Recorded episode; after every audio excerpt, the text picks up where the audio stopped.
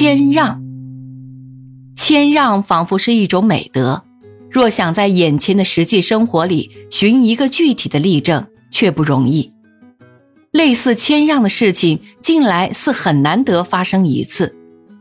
就我个人的经验说，在一般宴会里，客人入席之际，我们最容易看见类似谦让的事情。一群客人挤在客厅里，谁也不肯先坐，谁也不肯坐首座，好像常常登上座，渐渐入祠堂的道理是人人所不能忘的。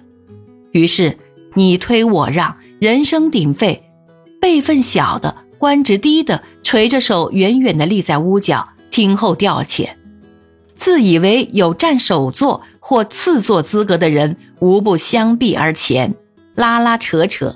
不肯放过他们表现谦让的美德的机会，有的说：“我们续齿，你年长；有的说：“我常来，你是稀客；有的说：“今天非你上座不可。”事实固然是为了让座，但是当时的声浪和唾沫星子却都表示像在争座。主人舔着一张笑脸，偶然插一两句话，做露丝状。这场纷扰，要知道大家的兴致均已低落，该说的话差不多都已说完，然后急转直下，突然平息。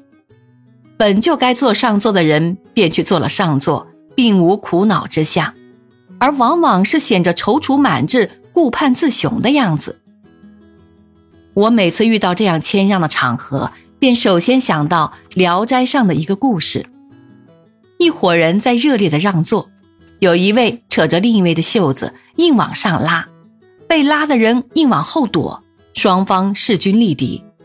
突然间，拉着袖子的手一松，被拉的那只胳膊猛然往后一缩，胳膊肘间正撞在后面站着的一位驼背朋友的两只特别突出的大门牙上，咔吱一声，双牙落地。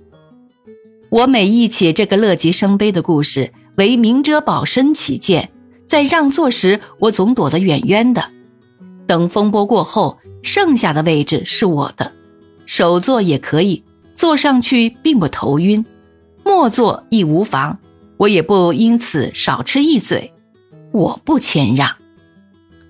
考让座之风之所以如此的盛行，其故有二：第一，让来让去，每人总有一个位置，所以一面谦让，一面。稳有把握。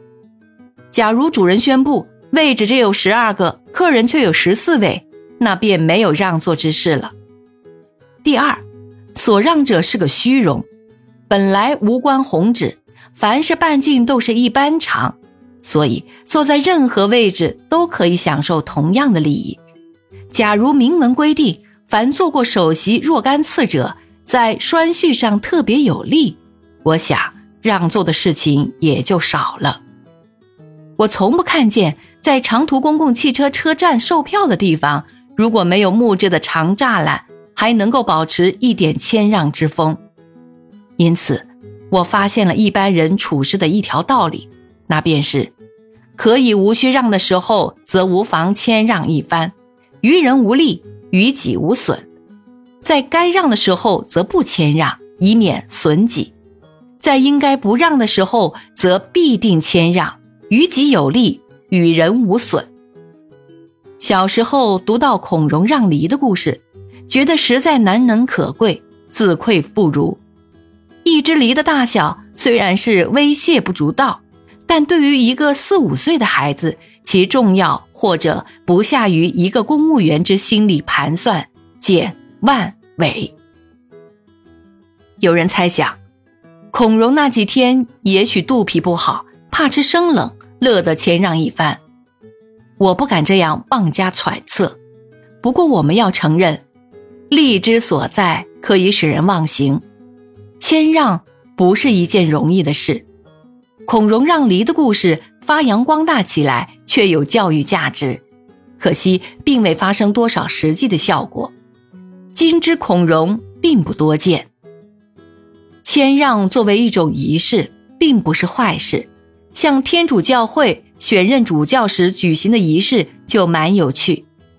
就职的主教照例的当中谦逊三回，口说 “no no”，以及“我不要当主教”，然后照例的敦促三回，终于勉为其难了。我觉得这样的仪式比宣誓就职之后再打通电声明故词不惑要好得多。谦让的仪式行久了之后，也许对人的人心有潜移默化之功，使人在争权夺利、奋不顾身之际，不知不觉的也举行起谦让的仪式。可惜，我们人类的文明史尚短，潜移默化尚未能奏大效，露出原始人的狰狞面目的时候，要比庸庸木木的举行谦让仪式的时候多些。我每次从公共汽车售票处杀进杀出，心里就想：先王以礼治天下，实在有理。